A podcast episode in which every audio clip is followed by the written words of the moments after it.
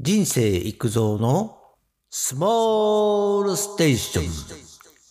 禅の僧侶、良寛の前後に、花は無心にして蝶を招き、蝶は無心にして花を尋ぬがあります。少し噛み砕いて意味を探ってみました。ということで、桜の花も日本列島を縦断していますね。誰もが目にするし、美しいと思う桜の花も素晴らしいが、その片隅で人知れず咲いている一輪の草花に、小さな蝶々が二三匹戯れる。一輪の花はたまたまその場所に芽を出して育ち花をつけただけ。蝶々もたまたまその花の蜜を吸いに来ただけ。お互いが意識して行ったことではない。このことを無心の出会いの真実と言っています。これを現実の人間社会に当てはめてみると、日々の出会い、巡り合いの連続ですね。親に巡り合い、兄弟姉妹、友人、結婚相手、子供、人だけでなく、苦しいこと、楽しいこと、悲しいこと、嬉しいこと、いろんなことに巡り合っています。これは単なる偶然だろうか？運命とか宿命という言葉で見過ごしてはいけない。私は以前の配信で因果応報自業自得のことを話していますが、その因果の部分ですね。因は原因です。そして我は原因によって作り上げられた結果です。そして実はその間に縁、因縁、因縁ですね。が存在します。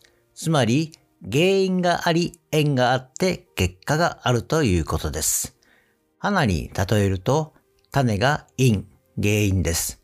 その種に水を与える部分が縁です。そして咲いた花ががですね。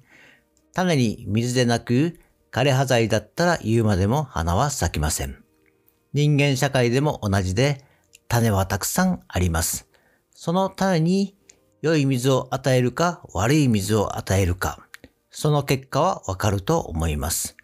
親から子、上司と部下でも言えます。自分自身ではどうでしょうか？私はいつも自分自身の潜在意識のことを話しています。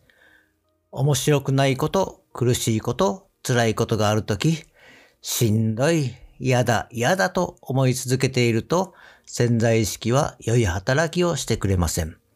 だからといって、苦しいことが急に楽しいこととはなりませんね。ゆっくりでいいんです。無理に良いことを言う必要もありません。できるだけ平常心で、辛い時でもこんな時もあるんだ。明日から頑張ろうぐらいの気持ちでいると、それは良い縁に結びつきます。人と人と縁なのか、気持ちの部分の縁なのかはわかりませんが、不思議と悪いことを考えていると悪いことが起こるんです。繰り返しになりますが、低迷している時に無理に良いことをしようとか、ポジティブになれということではありませんね。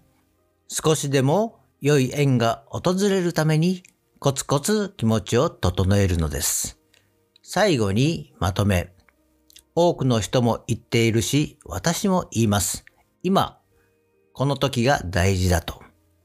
明日のことはわからないんです。ただ、明日があるから今を頑張ります。